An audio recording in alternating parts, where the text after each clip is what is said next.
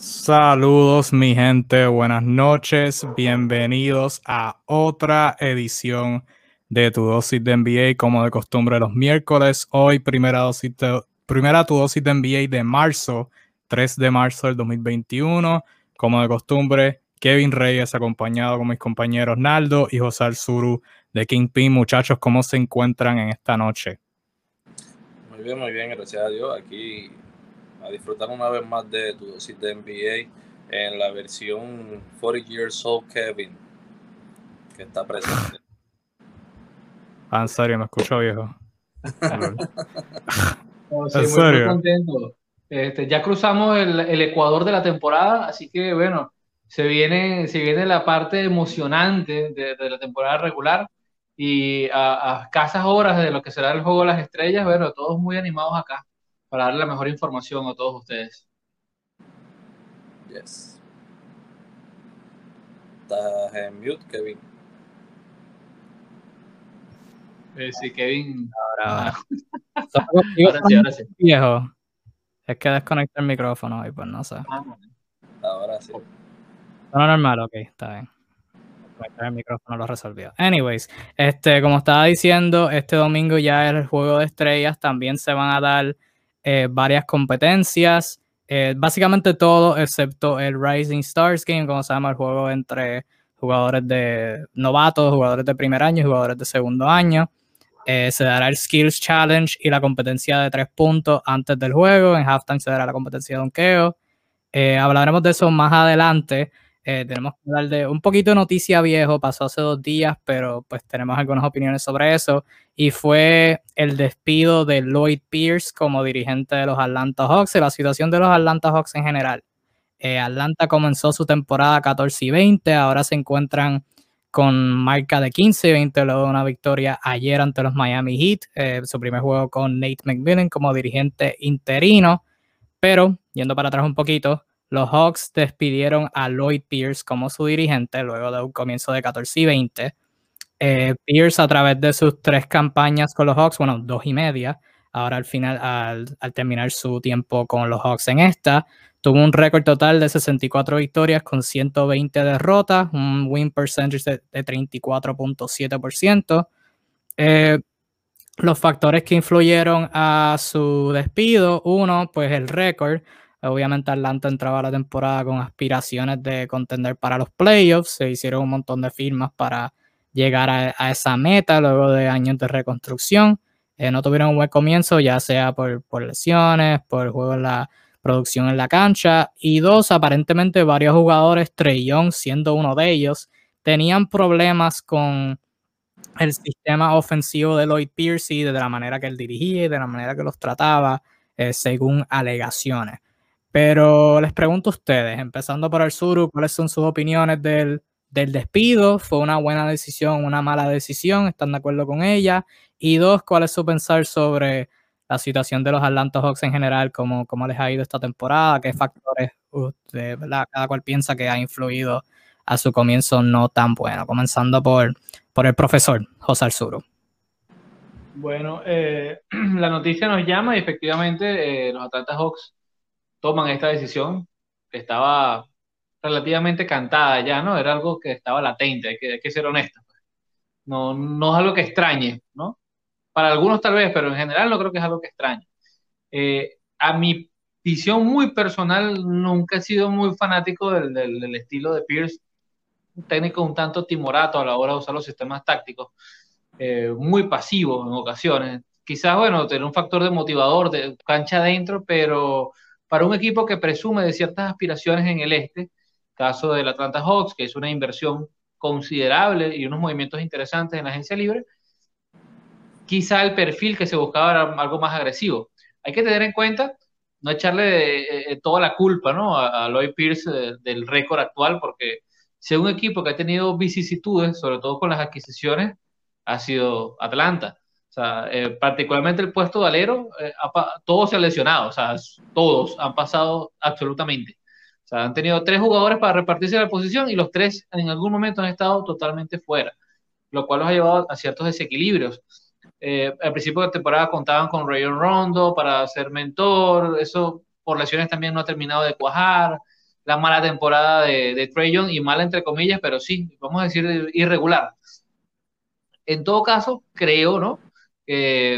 Creo, creo firmemente que, que, que, sí había que cortarlo. O sea, más allá de los alegatos que se escuchan, que ya algo que venía hablándose también en medio del, del feudo, de la disputa entre, entre, o la posible disputa entre Collins y, y Trey Young, daba la impresión de que no hay el mejor ambiente eh, en, en, en, la franquicia de Georgia. Así que eh, la llegada tal vez de un técnico como Macmillan, que, que es un muy buen técnico, que, que, que, el término interino es lo que me molesta. De todo esto lo que me molesta es el término interino para un hombre ya con, con la reputación ganada a pulso como Nate McMillan. Eh, pudiese darle el sentido de equipo, que es una de las peculiaridades de la carrera de Macmillan. Quizás no lo recordarán por ser un ganador de playoff o algo por el estilo, pero es un tipo que ha armado equipos competitivos y de muy buena armonía en cancha y fuera de ella. Así que pudiese ser un paso en, crear esa química alrededor de, los equipos, los jugadores de, Atlanta, Kevin. Eh, saludos a Cristian Andújar, que está activo. Saludos a él y saludos a todos los que nos sintonizan. Déjanos saber desde dónde nos estás viendo saludos, eh, en la noche de hoy. Eh, ajá, Naldo, ahora te lo paso a ti. Opiniones sobre Atlanta. Pues mira, este, una situación muy penosa, ¿verdad?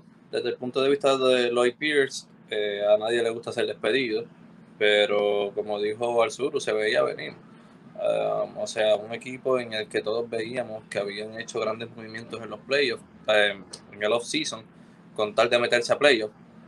Eh, y están en un récord de 14 y 20. Están, o sea, todo lo contrario. Parecen como es como si no hubiesen hecho nada en el off-season.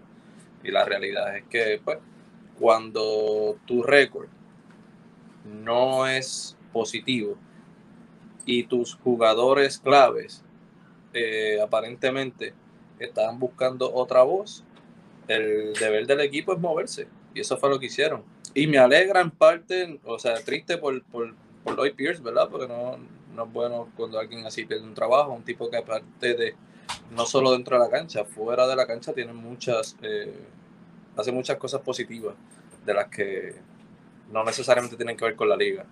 Este, pero eh, me alegra mucho por Neymar Milan porque realmente fue, fue despedido, y, a a entender, indebidamente los Indiana Pacers el año pasado. Y de hecho, está mucho más flojo este año. Pero eh, yo creo que si hay alguien que puede enderezar el barco de los Atlanta Hawks es Neymar Milan con su defensa. Eh, ya ayer, por casualidad o no, dejaron a los Miami Heat en 80 puntos. lucieron como un equipo que ganaron eh, apenas con 94 puntos, pero ningún jugador llegó a los 20 puntos. Sin embargo, todos colaboraron entre sí. Eh, extraño, no, John Collins no vio minutos en el cuarto cuarto, lo cual hay que tenerle un ojo a eso. Este, si realmente el problema era el coach en ese caso, pues es John Collins.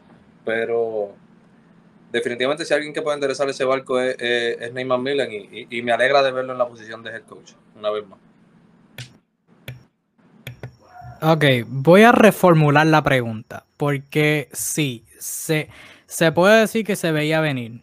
Como al punto de Arnaldo, no tenían un buen récord, alegadamente los jugadores no estaban felices con, con, su, con su rendimiento, etcétera, etcétera. ¿Fue justificado despedirlo? ¿Ustedes creen? Sí, sí. sí. Yo lo tengo pues, claro. Pues. ¿Tengo decir que sí? Por la misma razón. yo, voy a ir más allá, Arnaldo, yo voy a ir más allá. Si me preguntan a mí, ni siquiera debió haber sido el técnico para comenzar la temporada de ese nivel que ellos pretendían eh, a nivel de ambición. O sea, no sé si lo hablamos antes. Ahí tengo que decir que, había que darle el break, había que darle la oportunidad porque realmente, pues, yo entiendo que a, a Lloyd Pierce lo trajeron como un coach que estaba, estaba ahí para cuestión de rebuilding, un coach eh, algo económico, con, con nuevas mentalidades. Eh, este tipo de coach que siempre cogen para los equipos que van a reconstruirse. Este, ya este equipo no está en reconstrucción, este equipo se formuló en el off-season para entrar a playoffs.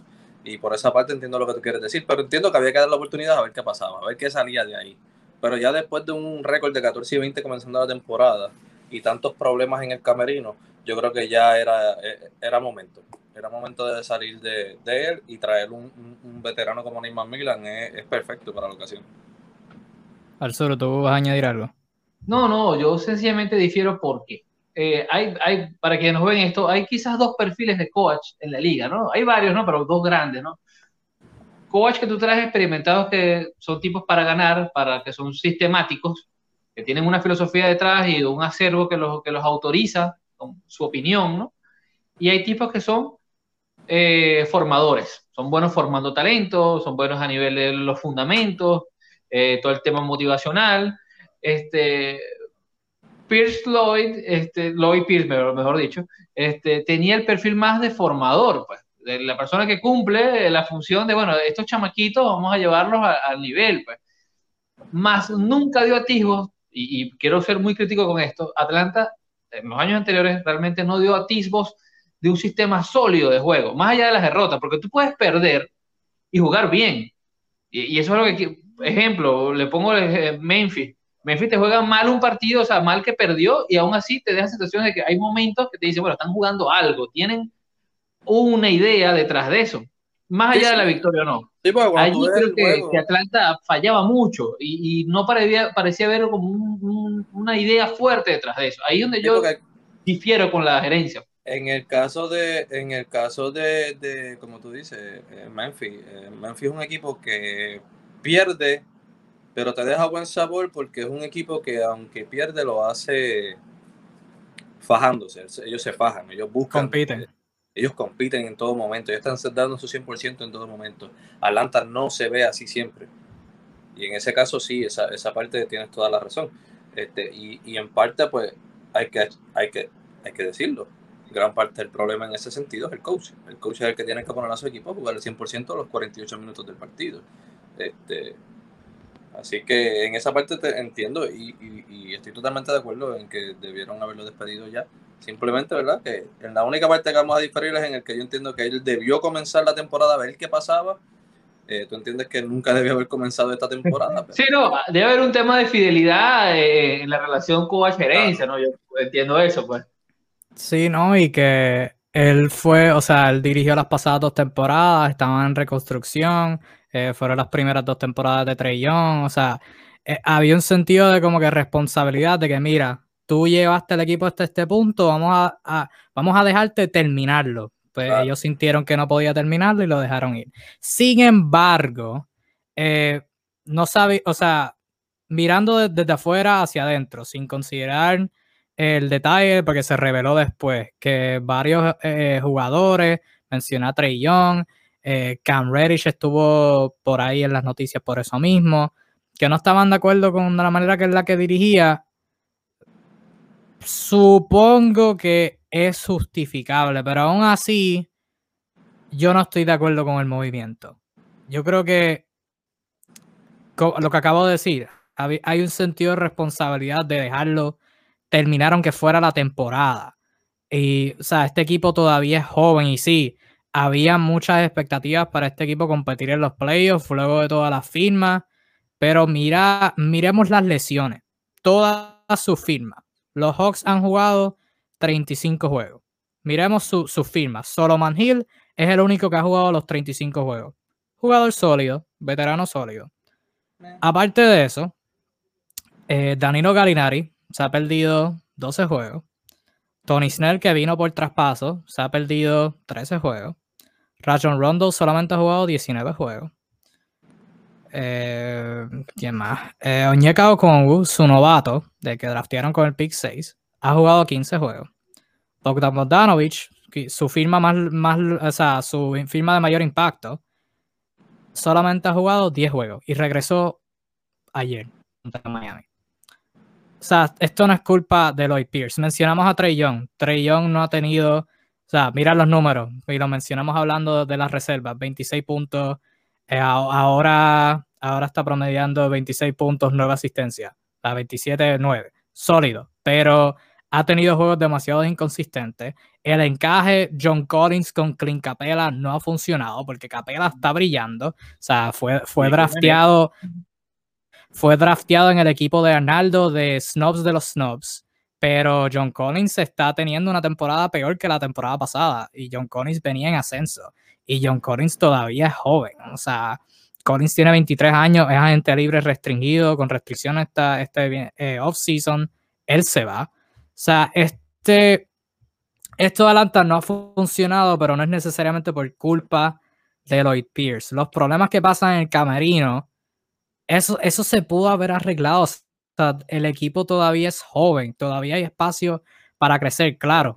Se hicieron firmas para hicieron firmas para competir en los playoffs, pero tú miras el núcleo. O sea, ahora enfocándonos en el núcleo.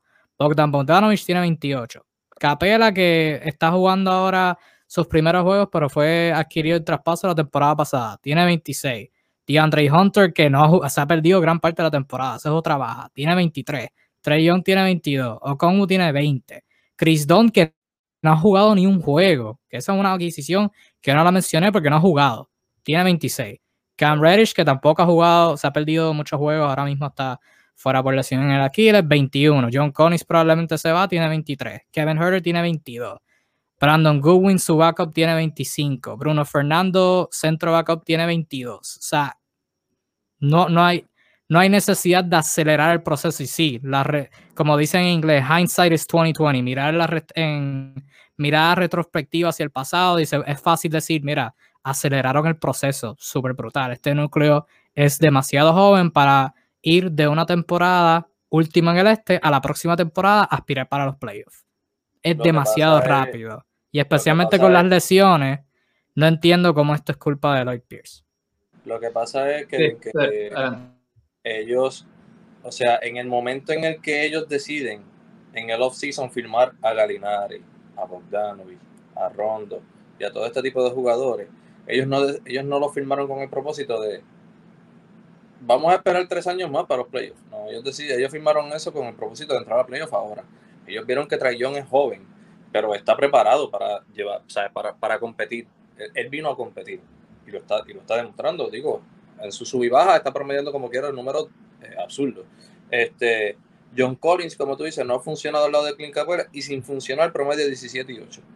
Capela ha estado jugando enorme. Este, Garinari llegó y empezó a jugar enorme, ya hasta rompió récord de equipo de, tres viniendo del banco. Eh, o sea, son un equipo que está, vuelvo y repito, prepararon para llegar a playoff.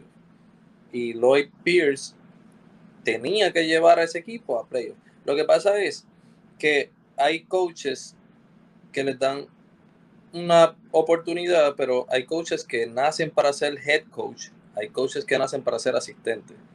Lloyd Pierce para mí es un asistente, que lo pusieron ahí con el propósito de que pues vamos a desarrollar este equipo y como dijo el sur, él es bueno desarrollando jugadores, pues vamos a ponerlo ahí. Pero, y no sale barato. Pero él, él realmente para mí no, no, no se le ve, todavía no se le ha visto el material de head coach. Voy más allá con ese tema, Kevin, respondiendo a tu pregunta, ¿hasta qué punto es culpa de él? Te explico por qué sí. Y los alegatos de, presuntos malestares van por ahí los tiros. ¿Por qué? Cuando usualmente un técnico tiene disputas en el camerino y esas disputas vienen de, de, algún líder, de algún tipo de jugador ya con experiencia en la liga, que es la figura eh, ineludible, tiene lógica. Se crea ese pulso entre, bueno, opiniones de técnicos, polémicas, todos hemos visto miles de casos de eso. Pero cuando te pasa eso un equipo joven, cuando jugadores de segundo nivel se están quejando abiertamente y esa vocecita molesta o genera suficientemente ruido, que hay jugadores de segundo rango que le molesta tu, tu manera de ver, te dice que hay un problema. O sea, no hay tanto respeto hacia ti estamos hablando de que Shaquille O'Neal le molesta tu, tu manera de coachar. Estamos hablando de que un tipo que a lo mejor mañana nadie se va a acordar de su nombre le molesta y eso es noticia. Y eso genera malestar. Entonces te dice que quizás el señor Pierce no tiene tanto acervo tanta, tanta correspondencia con el resto de la plantilla, no tiene la, autoridad suficiente para decir, ya va, un momento, son unos niños, se callan porque el que sabe de baloncesto aquí soy yo. a nivel, y, eso le pasó a PJ Carlesimo en el pasado, le pasó a, tipos como Adelman, que eran su, y sus carreras se fueron, eran coach súper experimentados, y en equipos jóvenes su carrera se fue al piso cuando les pasó esas situaciones de, de no tener manera de manejar núcleos muy jóvenes, y eso, eso yo creo que eh, eso va a afectar bastante en la carrera posterior de Pierce a la hora de buscar nuevos trabajos. Y no lo digo en un mal sentido, una situación que se sale un poco de las manos. Pero las razones las sabrán ellos, ojo. Tomanarlo. No, este, o sea, y en el caso de Oli Pierce no fue, o sea, es que fueron jugadores de su equipo de todos los niveles. Fue la cabeza del equipo Young, fue el, el, que le sigue John Collins y fueron jugadores del banco como Cam Reddish, o sea, de todos los niveles del equipo se, vinieron a, pararse de frente a, quejarse de, de, de Lloyd Pierce y ya pues obviamente el equipo tiene que hacer algo probablemente y no lo dudo eh, estos jugadores fueron a la gerencia a quejarse antes de que todo esto saliera a la luz. Ah, claro, definitivo. Bueno, por eso, por eso, por eso hice la pregunta de otra forma, porque si se veía venir, si te pones a analizar, sí. Pero si era justificable, pues yo diría que no, porque, de nuevo, sabemos que existiera, existieron, pues, que existen problemas en que, bueno, ya no existen porque ya Doy Pierce no está, pero existían problemas entre él y jugadores. Lo que no se sabe es a, cuán, a cuánta magnitud habían esos problemas. Ya si sale que eh, Trey Jones se, le cagó en la, en la y a Lloyd Pierce y, y habían problemas entre todo el mundo y se pusieron a pelear, pues ahí, mira, sí, ahí hay que hacer algo. Pero si era simplemente niñerías, como mencionó el sur, niñerías de que, ah, este, necesito la bola más, pues eso se podría arreglar. O sea, eso se podría arreglar y aspectos afuera de Lloyd Pierce, o sea, razones por las que la temporada se ha ido mal, sí, todo el mundo tiene que influir. Que si Lloyd Pierce está 100% inmune de culpa, absolutamente no.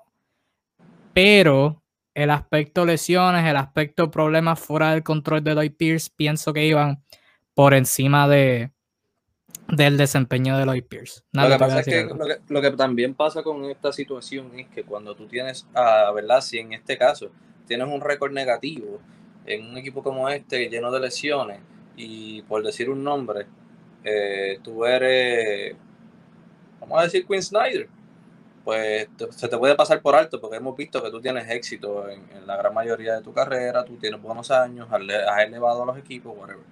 Pero cuando eres Lloyd Pierce, que tu récord es de 34% de victoria, pues hasta qué punto vamos a darte el break, tú sabes. Mejor vamos a actuar ahora y vamos a poner al mando a alguien con experiencia de verdad, que pueda llevar a este equipo, que le pueda dar esa voz. Bueno, a cierto punto el equipo está reconstruyendo. no, no sé cuán efectivo sea el tener el récord de victorias, derrotas en su contra. Yo creo que eso ahí sería más cuestión de desarrollo. Eh, ¿Cómo iba eso? Pues no sé. Lo que yo sí sé es que, uno, yo sí sé tres cosas. Uno, el proceso de, contender lo, aceleraron por 100. Dos, su el futuro de Atlanta es, es confuso un montón de veces porque John Collins es agente libre. Eh, tienen un montón de salarios atribuidos a Danilo Gallinari, a Bogdan Bogdanovich y asumiendo que, suba el salary que pues van a tener un poquito. Eh, si deciden mantener a John Collins, no sé con qué dinero. Pero este era un equipo una vez, eras una vez, este equipo era el más joven con la mayor cantidad de salario disponible y ahora están con 15 y 20 peleando por un espacio en los playoffs con un futuro inseguro. Y de la tercera cosa que yo estoy consciente, la tercera cosa que yo sí sé, es que este movimiento, estos movimientos de despedir a Lloyd Pierce, la firma, ¿verdad? Con un enfoque para competir, el quedarse con John Collins en vez de traspasarlo, aunque claramente no quiere estar ahí, es por complacer a Trey Young con el prospecto de que Estamos en una era donde los jugadores pueden pedir traspasos si les da la gana. Un día se despiertan y dicen, mira, yo no quiero seguir jugando aquí, no quiero no siento que no vamos a contender y no importa la edad que tenga, eh, puede decir no quiero estar aquí y el equipo lo tiene que traspasar porque si se lo quedan, la, eh, la química en el camarín no se va a ver bien afectada. Eh, eso, pues, me, me, me, entristece mucho que hayan acelerado el proceso tanto para que pues terminen en estas condiciones. Al sur, ahorita tú ibas a decir algo. Mira, yo lo que te voy a decir es que no contemos los pollitos antes de nacer. Yo creo que atacar esta situación ahora, al contrario, va a ser beneficioso para ellos, porque en el baloncesto profesional no hay nada que mejore una situación que las victorias. Si Nick McMillan logra un efecto rápido de, ganar en una conferencia este que está súper para todo el mundo, salvo los dos, tres de arriba, los demás cualquiera. Dime el, décimo, ese entra de quinto tal vez, y no pasa nada. O sea que eh, en el momento de que si logran crear la química suficiente para tener un récord de 500, son un equipo de playoff. Este, y eso puede calmar muchas cosas. El segundo tema, bueno, definir qué hacer con Collins. Tienen ahorita jugadores que pueden suplirlo y tratar de salir de él incluso antes, si realmente no van a hacer nada, antes del 12. Eh, o incluso pueden intentar de enmendar la situación y al final pueden hacer la quality offer he visto peores casos y, han, subsanado. O sea, no lo creo tan tajante. Este, ¿qué, ¿En qué puede variar esto? Bueno, si se sigue perdiendo. Si se sigue perdiendo, ahí sí te digo, bueno, prendan la casa en candela y salgan corriendo. Pero si logran ganar lo suficiente para estar en 500, todo se va a calmar. Todo se va a calmar. Deberían tener más minutos para Galinari, se los digo adelante a todo el mundo. Esa va a ser la diferencia, esa va a ser la diferencia ahora. O sea, Neymar Milan va a dictar el trabajo de aquí en adelante va a dictar si el problema era o no era Lloyd Pierce. Siguen perdiendo, no era Lloyd Pierce. Comienzan a ganar, lamentablemente era él, porque no se puede decir más nada. O que se, que se están poniendo saludables. Pero bueno, este si, si pasan a John Collins a Miami, pues soy feliz. Eso es lo último que diré de eso. Eh, nada, déjenos saber qué ustedes piensan sobre la, esta situación de Atlanta y Lloyd Pierce, justificada el despido o no. Antes de pasar al próximo tema, Kidani nos mandó saludos desde Wakanda y puso el Suru puede ser la voz oficial de ESPN en español. Solo tiene que decir y siembra la yuca y lo contratan. Fantástico. oh shit. Y Negrito Eric, no sé si todavía está por ahí. Saludos, nos puso ahorita para dónde van Tetacumpo. Eh, bueno, Yanis está firmado por, por las próximas cinco temporadas. Bueno, cuatro sin contar esta. A ninguna parte. Sí, ahora si preguntas por sus hermanos, eh, Tanasis, Tanasis sigue siendo su cheerleader en Milwaukee. No creo que esté preguntando por ello.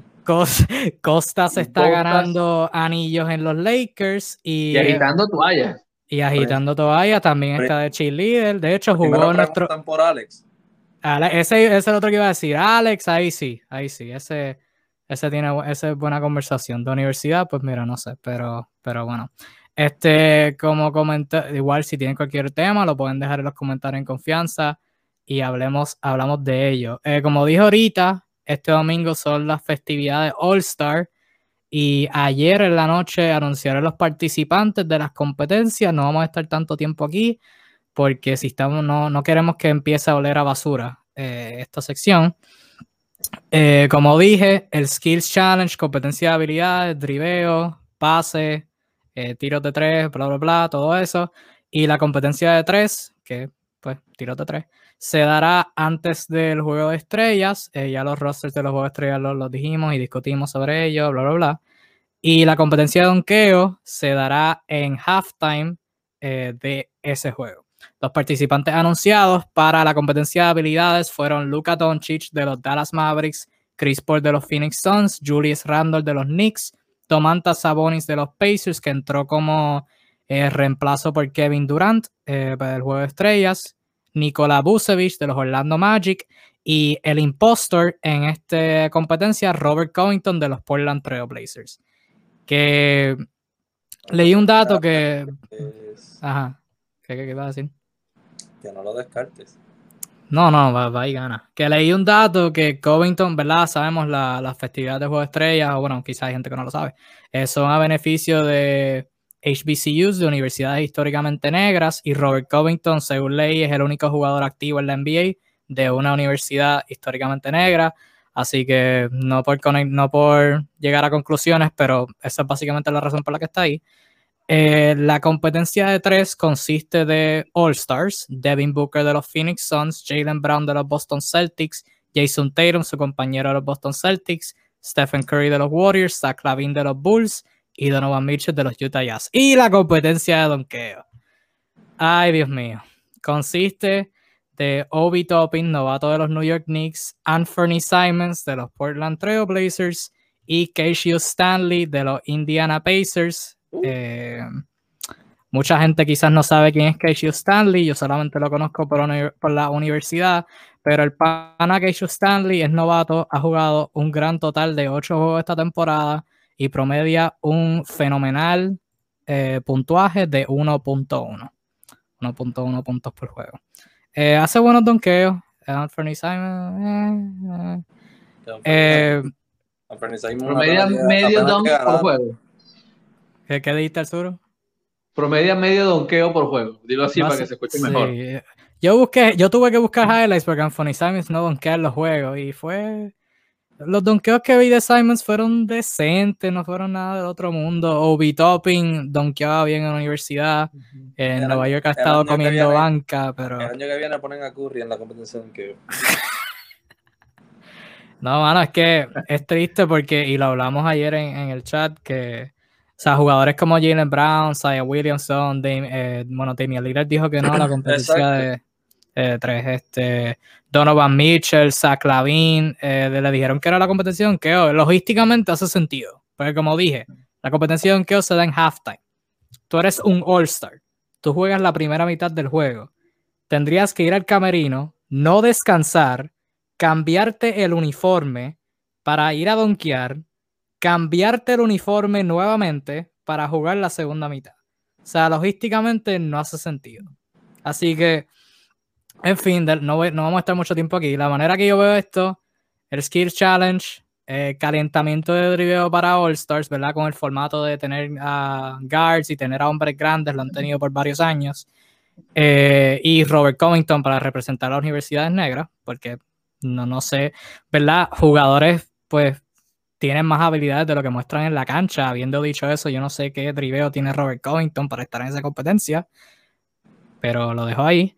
Competencia de tres, un calentamiento de, de tiros entre compañeros All-Star y la competencia en que la competencia en que va a terminar juega va a terminar buena por las expectativas bajas que hay. Esa, es mi predicción de eso. eh, No, no tengo muchas expectativas eh, sobre, sobre eso. Eh, predicciones, predicciones para la competencia. Que ya que este es nuestro último live antes, antes del weekend. Predicciones tempranas. ¿Quién tiene ganando cada competencia? Competencia de habilidades. ¿Quién vemos ganando? Covington. ya, lo dije. no me. Covington, ajá, Covington dio estos días seis bloqueos en un partido. O sea, hace tres años tú me decías que Covington podía hacer eso y te iba a decir es imposible. Y resulta que ahora es uno de los mejores bloqueadores de la liga y sigue siendo igual de pequeño que antes. Así que a lo mejor el tipo es el rey del concurso de habilidades. Así que ya a esta altura no me preocupa nada. No Lo que les voy a decir es que sencillamente lo- los, los tiempos han cambiado tanto que el, el- el fuerte de todo esto es la competencia de triple. O sea, todos son estrellas. No estoy hablando de que son buenos jugadores, no, son estrellas. Son tipos con contratos multimillonarios todos los que están en la competencia. Eso creo que eh, por primera vez se ve ya tan, tan descarado. O sea, eh, esto es la liga, el triple. Y la competencia de donkeo que ha tenido sus altibajos entre alternar jugadores de cierto nivel con desconocidos, ya se entregó al, al, al desahucio. Solo tres competidores. O sea, ya el próximo año va a ir uno. Y le ponen un segundo por si a las moscas, para, que, para no decir que se lo dieron. Y Obi bueno, tiene las posibilidades porque es un tipo que ya todos sabemos las capacidades atléticas y no ha visto minutos. Va a ser un desahogo para él poder que lo vean, pues. Pero de resto, yo nunca he visto una clavada de Simon, me perdonan, jamás, ni siquiera sabía que lo podía hacer. Sí, Este, y bueno, a lo mejor el novato Stanley es un demonio, pero, o sea, cualquier cosa. Este juego de las estrellas, en ese sentido, no me genera casi ninguna expectativa, salvo el tema de la competencia de triple. Sí, literalmente. Eh, va- vamos a hablar de la competencia de triple. El pick obvio, eh, por si acaso, mi competencia de habilidades, mi predicción iría a Julius Randle, no sé por qué. eh, mi barriga me lo dice, pero si Covington llega a la final, no me sorprende. Eh, la competencia de donkeo iría con el novato porque lo he visto donkear y es, es como en mi Dark Horse pick. Hablando de Dark Horse pick, la competencia de triple, como dijo Arzuru, todos All Stars. El pick obvio es Curry por legado, lo que, lo que hace. Ya no, no hay que describir tanto. Pero ¿qué otro jugador además de Curry podría ganar esta competencia? ¿Quién ustedes piensan que, que, sería ese? A mí me gusta Jalen Brown, no sé por qué. Me parece que tiene el hambre suficiente como para tomarse en serio la competencia. Pues. No divertirse sino tomárselo. Tiene el cerebro para tomárselo en serio. Eh, una apreciación particular, pero todos son tan buenos que ah, está para cualquiera. Devin Booker. Ya lo ha hecho antes. Ya ha estado en ese escenario. Una máquina, una máquina. Booker es una máquina. Sí, eso iba a decir. Eh, bueno, no iba a decir que Devin Booker ha estado porque se me había olvidado, pero es cierto. Booker, de hecho, no, no tengo recuerdo de si el récord se ha roto, pero Booker yo creo que tiene el récord de más puntos en, una ronda de, competencia de triple. Con eso de que ahora tienen el, rack de Moneyball, que es todos dos puntos. Creo que, creo que tiene récord, no sé si alguien lo haya roto y se, me olvidó. Estoy, en blanco tratando de recordar, pero hay que recordar, para los que no sepan, tirar en una competencia no es lo mismo que tirar en un juego. Hemos visto grandes tiradores me viene a la mente Kevin Durant. Kevin Durant yo creo que es el mayor ejemplo. Kevin Durant su primera competencia de triples anotó como 12 puntos, algo así. Y Durant es uno de los mejores anotadores, pero tirar en competencia es, diferente. el, mismo, el mismo Stephen Curry es el mejor tirador de la, de, la historia y, ha estado en la competencia y no ha ganado, No sé, Es una competencia que se le da bien es a los tiradores de pie firme, ese perfil, más que los tiradores más móviles, pues que quizás les gusta, eh, les gusta esa, adrenalina del juego rápido, los tipos que son más tranquilos de recibir catch and shoot son los que mejor siempre se le ha dado a esta competición. Y cuidado, porque no, no es, o sea, catch and shoot, tú coges la bola de frente y ajustas y la tiras. Para una competencia de, de triples tienes que virar tu cuerpo, coger la bola acá abajo y ahí ajustarte. O sea que es dinámica diferente, habiendo dicho todo eso como el sur, no me preguntes por qué, pero yo diría Saclavin, no sé. Veo Saclavin como que inspirado. Veo, veo, veo, a Lavin inspirado. Pero bueno, déjanos saber qué tú piensas sobre, sobre las competencias, quién tiene ganando cada competencia. Eh, la competencia de triples, que como dijo el sur, es la más, la más llena de estrellas, la competencia de habilidades sólida. Y la competencia de Ok, pasamos al, pasamos al próximo tema. La, la, espérate. El Skill Challenge tengo a, tengo a Chris Paul, ese es el Point God, tengo que dársela a él. El Three Point Contest, ya dije Devin Booker. Y el Don Contest, si no lo gana Obi Topping, se fastidió porque, o sea, mmm, no le está dando minutos. So, nadie lo está viendo jugar. Y en lo que la gente conoce de él, que es el donqueo, si tampoco ganan el donqueo, se enterró. murió todo valor que pueda tener Obi Topping ahora mismo. Así que yo entiendo que debe ser Obi Topping. Sí. Si, no gana Obi Topping, aparece Michael Jordan en halftime y la gana. Si no le va a dar, si no le va a dar al sur la predicción del novato del año, por lo menos de la competencia de donqueo, mano. me duele, me, me lastima. Ah, ¿por qué me hiciste esto? Va, a haber que hablar de predicciones al final, pero, pero las predicciones de todos están rotas, rotas en 20.000 cantos. Yo no sé, yo, por lo menos, Azuru, no, no, te, no te rompas porque mi pick de novato de año, mi pick de novato de año ahora mismo está en el hospital. O sea que no, no, no, no tenemos, no tenemos que hablar de. ¿Cuál era, cuál era el tuyo? Killian Hayes. Y Killian Hayes es un muerto, hasta sano. Saben Lee, Saben Lee está mejor que jugando mejor que él. Dennis Smith Jr. Dennis Smith Jr. que iba para el Gigli que está jugando mejor que él. Maldita sea. qué risa, qué risa. Hablemos, de un equipo competente. Hablemos de los Phoenix Suns. Eh, los Phoenix Suns continúan jugando tremendo baloncesto. Le ganaron ayer a los Los Ángeles Lakers 114 a 104. Ahora los Suns, como puso Ronaldo en su post, le quitaron el puesto a los Lakers en los standings. Ahora Phoenix con récord de 23 y 11 se encuentra en segundo lugar en la conferencia del oeste, detrás obviamente de los Utah Jazz. En el juego de ayer, eh, Devin Booker tuvo 17 puntos, al igual que DeAndre Ayton. Hablaremos de la expulsión más adelante. Michael Bridges tuvo 19. Dario Saric ha sido factor X en este equipo desde su regreso. Los lideró con 21 puntos por los Lakers. LeBron James con 38, además de él nadie metió más de 20. Schroeder que ha jugado ya tres, dos, partidos de regreso, anotó 17 puntos. Y Taylor Horton Tucker de la banca 16 puntos. Hemos hablado bastante de los Lakers y ya hay bastante conversación sobre los Lakers en, en las redes, así que queremos enfocarnos en los Phoenix Suns. Que los Suns han tenido buena temporada. Eh, entiendo que todos los, los predecimos que iban a estar en los playoffs por lo menos yo y los pusimos top 5, el Sur los puso top 7. Pero al igual que Utah, nada esperaba que fueran tan buenos. Eh, tienen dos All-Stars. DeAndre Ayton sí ha jugado un tremendo baloncesto bien callado. Como dije, Dario Saric ha sido un factor X desde pues, debutar con el equipo. Tuvo pues, situaciones por, por COVID-19 y una lesión en el tobillo. Desde llegar ha jugado tremendo baloncesto. Las adiciones otras, eh, Jay Crowder, Frank Kaminsky, Cameron Payne, Tuan Moore, Langston Galloway, todo el mundo, todo el mundo está jugando bien, liderados por la veteranía de Chris Paul, Devin Booker y compañía. ¿Cuán serios contendores son los Phoenix Suns en el oeste?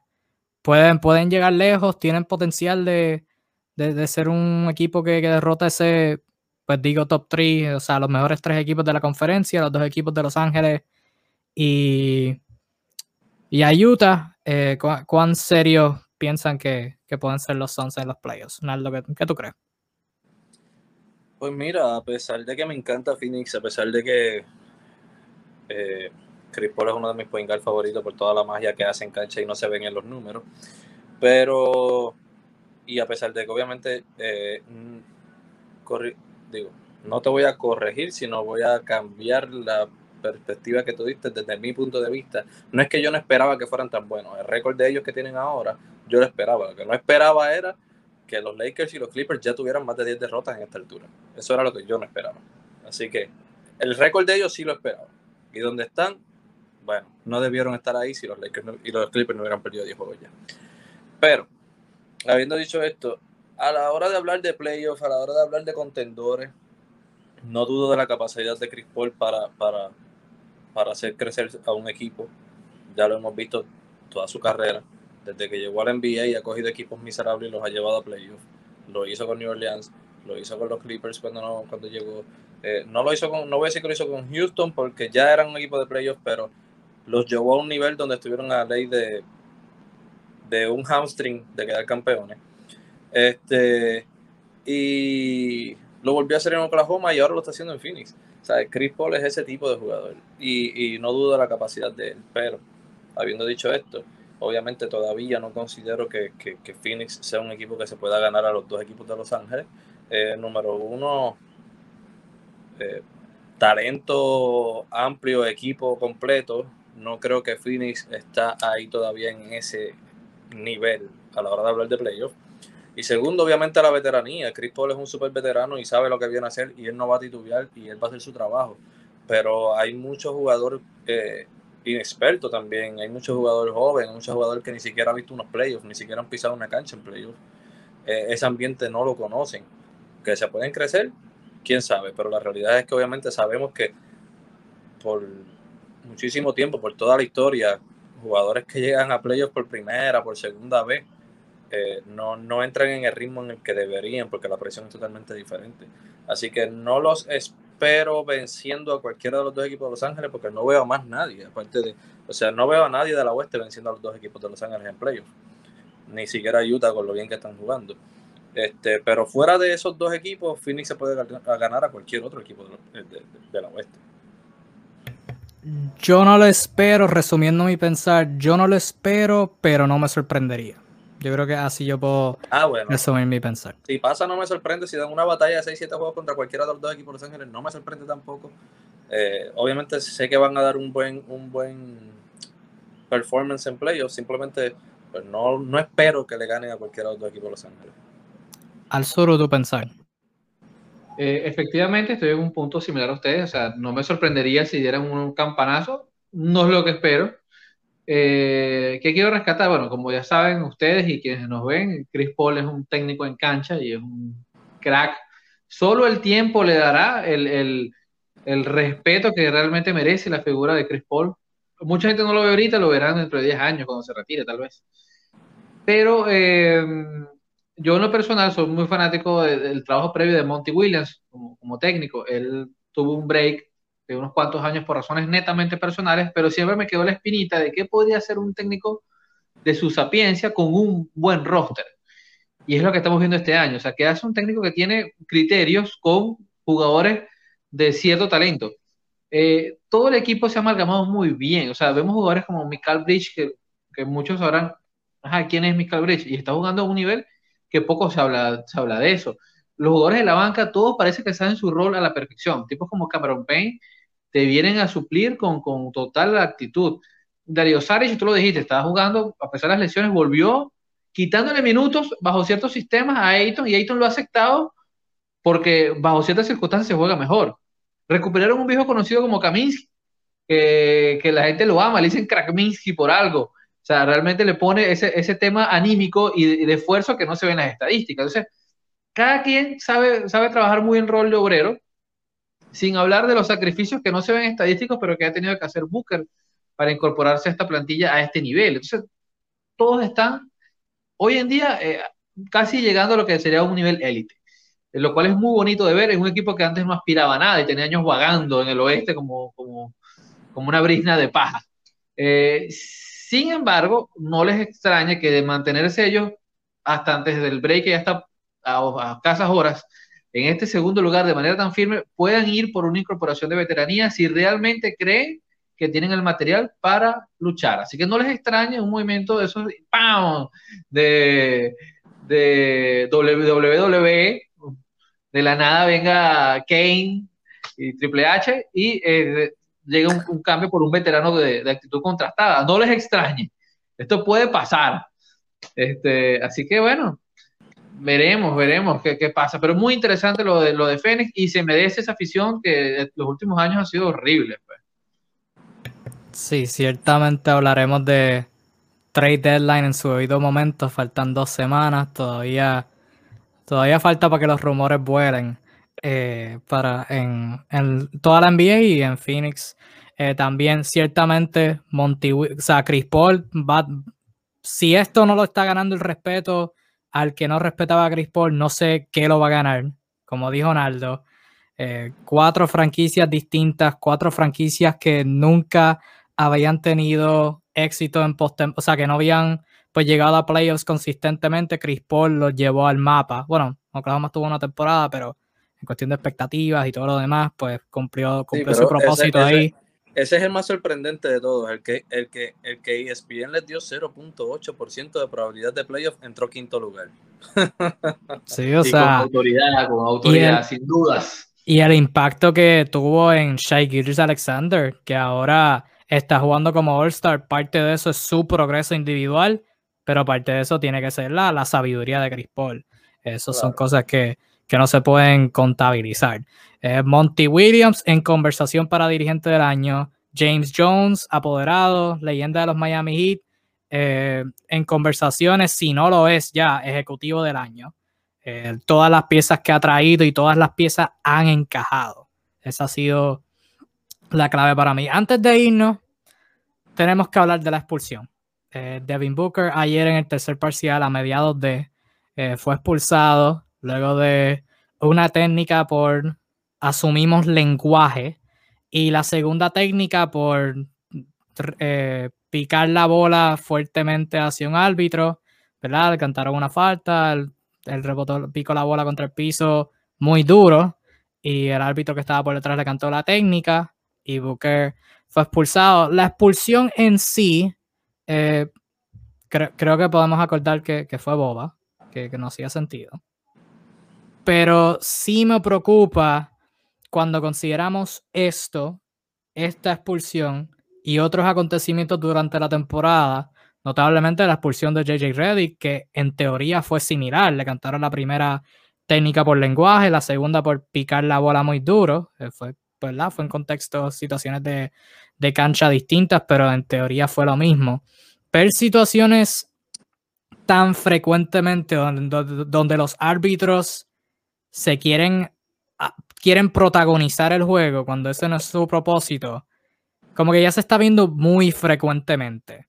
Y pues molesta, porque sí, eh, porque o sea, en, en, el aspecto micro, pues la expulsión de Booker pues fue mala, fue una decisión mala, la segunda técnica por picarle la bola, eso pues no, no, no, o sea, que fue malo, sí, eh, se merecía una expulsión, no, pero cuando consideramos todo lo que ha pasado toda esta temporada, múltiples incidentes similares, pues sí, o sea, molesta el estado del arbitraje hoy en día sin contar otras reglas, por ejemplo, del challenge, si usas un challenge lo pierdes automático aunque lo ganes, es una regla boba que lleva ya dos temporadas y no lo han arreglado, entre otros factores, pero ustedes tienen algunas opiniones sobre A, la expulsión de Booker y B, la situación de arbitraje en general, algo que les ha llamado la atención positivamente o negativamente al Suru. Tú que prestar atención a esos detalles. lo del arbitraje malo, sí, es algo que ya no, no, no trata de ser experto, no, es, se ha vuelto como medio evidente y fastidioso, ¿no? De por sí el juego se ha vuelto demasiado lento con el tema de las múltiples faltas y es un problema que ha afectado sobre todo a la fanaticada más vieja y, le molesta. Pero más allá de eso es que muchos de esos son errores arbitrales. allí es donde realmente hay, hay, una, hay una fricción que, que no se puede eh, negar. Pues. Adicional, vemos casos como este que, que, es ridículo. O sea, esto es una cosa de niños. Pues. O sea, entiendo lo del lenguaje que sabrá Dios que dijo Devin Booker que no se le conoce por ser un tipo, al igual que JJ Reddick. O sea, no, no son la clase de perfiles de, de tipos molestosos, los de Marcos Coaching del baloncesto. No son esa clase de perfiles de jugadores. Y yo he visto ese, ese, ese, lo he repetido tantas veces para ver si es que me perdí de algo y yo no veo ningún bounce agresivo, o sea, los he visto agresivos que no se han pitado. O sea, ¿a, qué, ¿a qué nivel estamos llegando? Yo creo que hay un tema de sensibilidad extrema que, que no beneficia en nada a ningún bando, o sea, es ridículo. Y como tú bien decías, Kevin, cuando el árbitro protagoniza, estamos mal, en cualquier deporte. Mientras menos lo ves, mejor va el juego. Así que mal por todos lados, o sea, no, no hay nada en esta situación que se le pueda sacar algo positivo. Sino ambas situaciones han sido situaciones donde el jugador pica la bola y coge al árbitro de sorpresa porque no lo está viendo. O sea, en el caso de Devin Booker, el árbitro estaba mirando, no, sé para dónde estaba mirando. Y en el caso de Gigi Reddick, el árbitro estaba virado, eh, cantando, señalando el número que le cantó la falta y whatever, y pues no lo vieron venir. Y yo creo que lo que tú dijiste, no, no ponerse niña, no ponerse o sea, sensible, identificar, ok, me tiró la bola duro y diferenciar eso entre, ah, picó la bola y no la vi. Hay que saber diferenciar y... Y sí, el punto donde protagonizan eh, está mal, realmente está mal. Naldo, no sé si quieres añadir algo. Mira, este, es un caso que ya, yo creo que ya la liga debería tomar eh, cartas en el asunto, ¿no? Este, esto del mal arbitraje se lleva viendo ya por varios años. Muchas quejas de los jugadores, de la fanaticada, eh, de todas partes realmente. No sé hasta qué punto la liga quiere darle algún tipo de respeto a los árbitros, que entiendo que obviamente el respeto pues, hasta cierto punto se lo merecen, porque son, son, el arbitraje, son los que pitan el juego, ¿no? Este, pero en este caso, mira, eh, la primera técnica realmente viene a base de que se estuvo quejando todo el juego. Pero ¿quién en la NBA no está haciendo eso hoy en día? Todos los jugadores se pasan quejándose todo el juego. Y lo hicieron con el propósito de pues, calmarlo y evitar que ya dejara de quejarse. Entonces, el segundo, la segunda técnica viene con el bounce y, un lenguaje obsceno. Que he visto la repetición varias veces y se ve que cuando él da el bounce, dice una palabra, pero obviamente no se entiende qué rayo es, pero dice algo. ¿Qué fue? Nadie sabe. Eh, hace pocos minutos antes de que empezáramos el live salió eh, una entrevista de Devin Booker donde él dijo, sinceramente, eh, actuaciones y, lenguajes peores he visto al frente mío y nunca le cantan una técnica. No entiendo por qué me la cantaron a mí. La realidad es que el bounce fue estúpido. Se la dio a un árbitro que el árbitro hasta la cogió porque estaba de frente a él. La cogió en sus manos. Y el mismo árbitro que la cogió, a quien él le habló, no le cantó nada. Vino a cantarle el que estaba detrás. Y es completamente ridículo. Entonces, eh, se ve horrible, se ve horrible ante la liga porque, o sea, estás en un juego televisado, estás en un juego contra los Lakers. Y aquí es donde vienen este tipo de situaciones que crean las teorías de conspiración de los fanáticos. Y es una realidad. Este es, porque esto es lo que van a pensar mucha gente, esta situación que pasó ayer contra otro equipo, contra otro jugador que no fuera LeBron James o contra otro equipo que no fuera los Lakers, ¿lo hubieran expulsado de la misma forma? Se lo va a preguntar mucha gente. Ahí es que vienen las teorías de conspiración de la fanaticada, este, de que los árbitros ayudan a fulano y a mengano, este, que hasta cierto punto, pues hay que ver que muchas veces es cierto porque protegen a la superestrella, porque, whatever, eso, eso, eso se sabe que protegen hasta cierto punto a la superestrella, que le cantan unas cosas que no le cantan a otros, whatever. Pero estos teorías estas teorías de conspiración donde eh, están tratando de hacer ganar a fulano de tal, vienen a base de estas situaciones. Y la NBA debe tomar cartas en el asunto. No es suficiente con que venga el arbitraje después del juego, al otro día decir eh, en una carta, eh, no, nos equivocamos, no debió ser así. Ajá, ¿y eso qué trae? Gracias a Dios, digo, a favor de ellos, Phoenix ganó el juego de ayer y pues esto pues pasa básicamente a nada.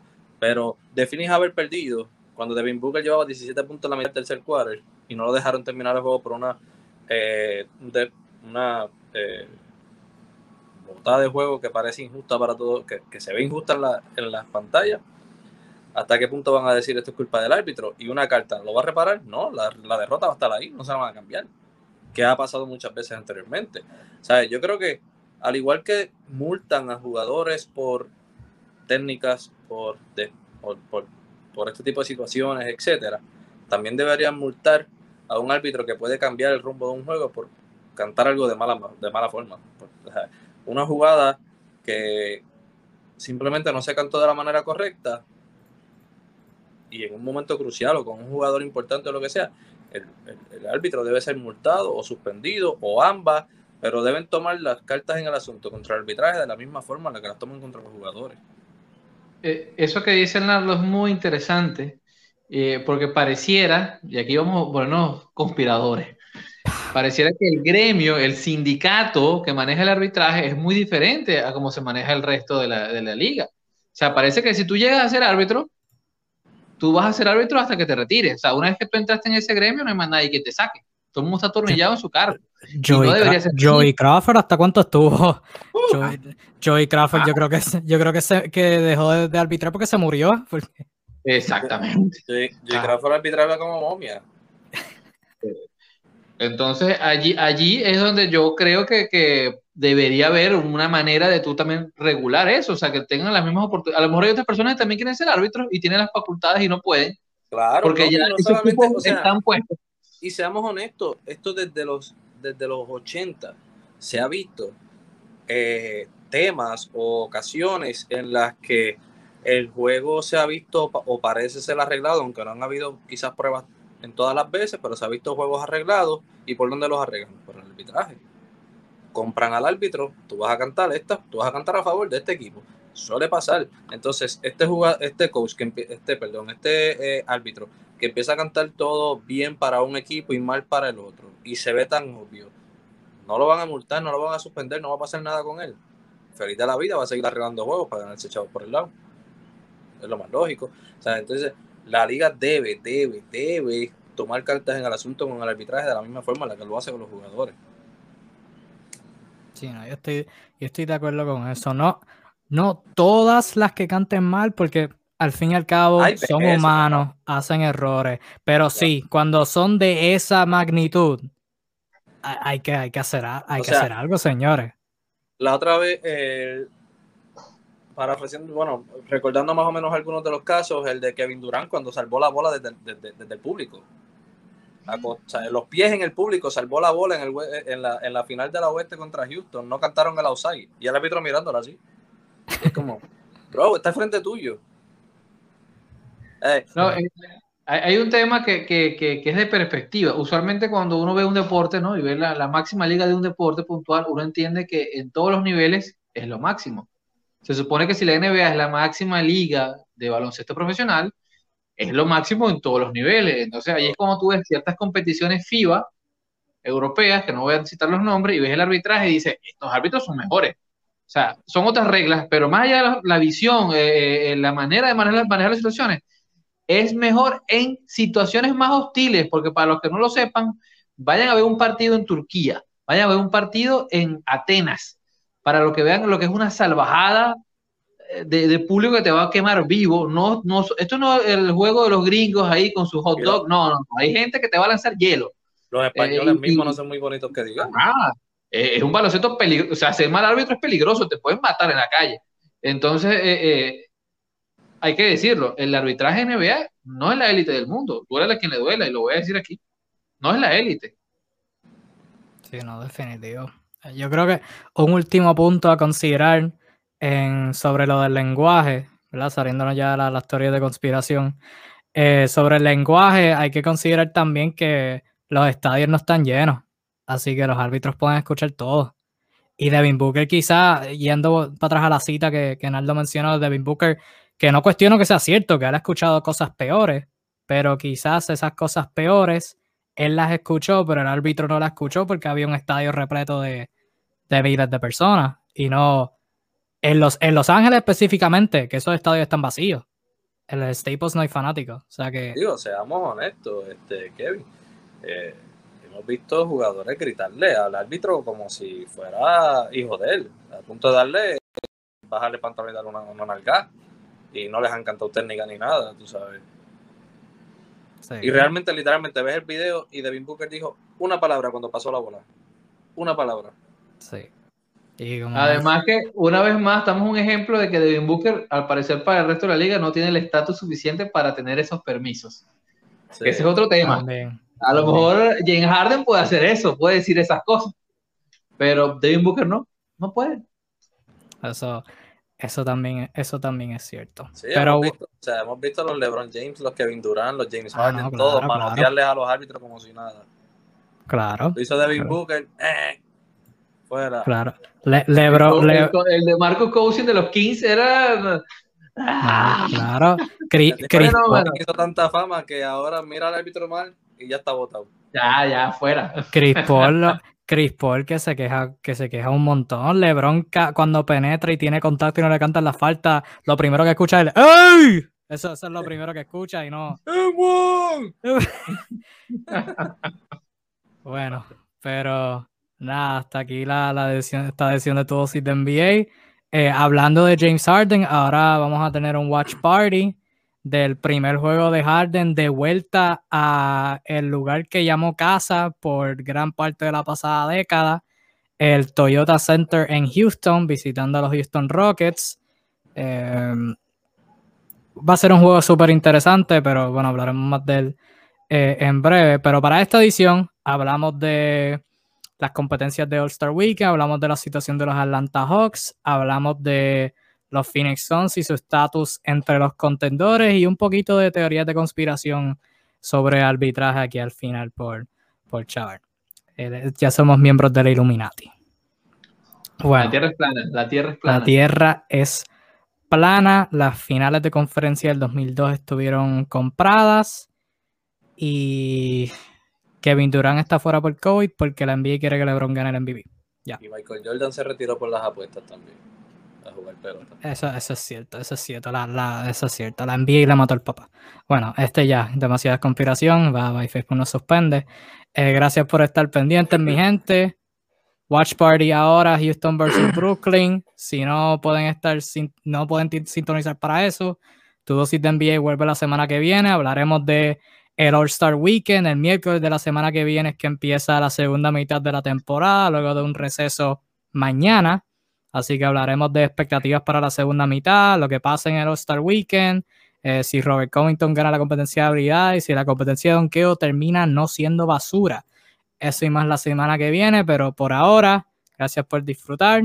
Eh, denos like, compartan la página y disfruten el baloncesto. Cuídense mucho. Y nos veremos en la próxima, mi gente, sea cuando sea. Cuídense.